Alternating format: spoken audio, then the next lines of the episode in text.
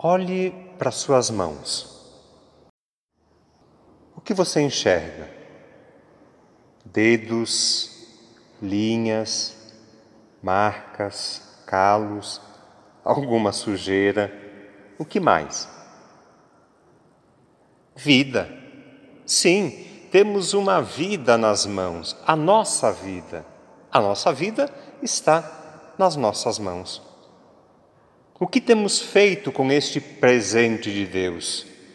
O que estamos fazendo hoje com a vida que está nas nossas mãos?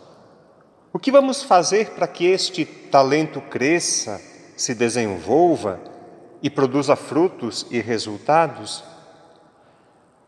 Tem uma mensagem dessas que circulam pela internet que eu gosto muito. Ela diz que tudo depende das mãos. Por exemplo, uma bola de vôlei ou de basquete. Nas minhas mãos, uns 100, 200 reais. Nas mãos de um atleta profissional, essa mesma bola vale milhões. Depende das mãos que a seguram.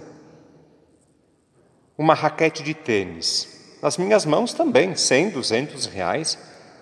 Nas mãos de um jogador, vale muito mais. Depende das mãos que a segura. Uma vara.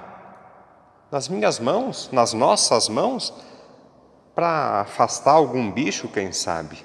Nas mãos de Moisés, uma vara serviu para abrir o mar vermelho. Depende das mãos que a seguram, então. Uma funda, um budoque, um estilingue, nas nossas mãos, para tirar um passarinho que nem pode, para quebrar algum vidro, quem sabe nas mãos de Davi serviu para derrubar um gigante, Golias. Depende das mãos. Pães e peixes nas nossas mãos servem para fazer um lanche, uma refeição. Nas mãos de Jesus serviram para alimentar uma multidão. Depende das mãos. Pregos nas nossas mãos para pregar uma tábua, quem sabe.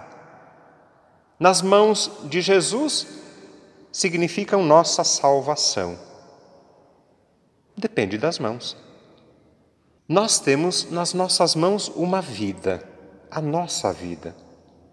O que vamos apresentar quando o nosso patrão, quando Deus nos chamar para prestar contas? A prestação de contas pode ser feita no fim de cada dia, 24 horas. Ou no fim de uma semana, sete dias.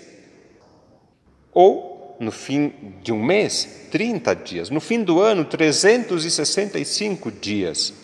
Ou no fim da vida, 60, 80, 20, 90 anos.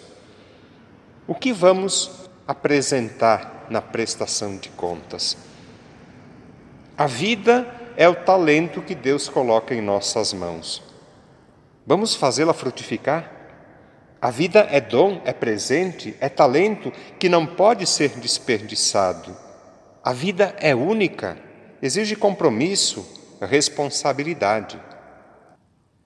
A parábola que ouvimos há pouco no Evangelho faz um convite e uma advertência. A história contada por Jesus convida ao compromisso, ao empenho, ao trabalho, à responsabilidade, à criatividade, à audácia, à dedicação, para que a vida seja produtiva. A parábola dos talentos faz também uma advertência aos acomodados, omissos, aos preguiçosos e medrosos.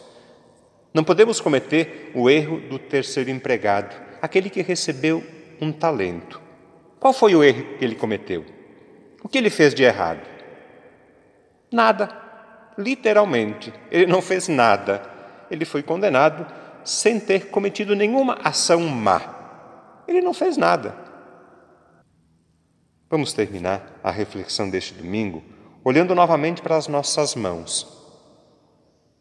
Tudo depende das mãos. Temos uma vida nelas.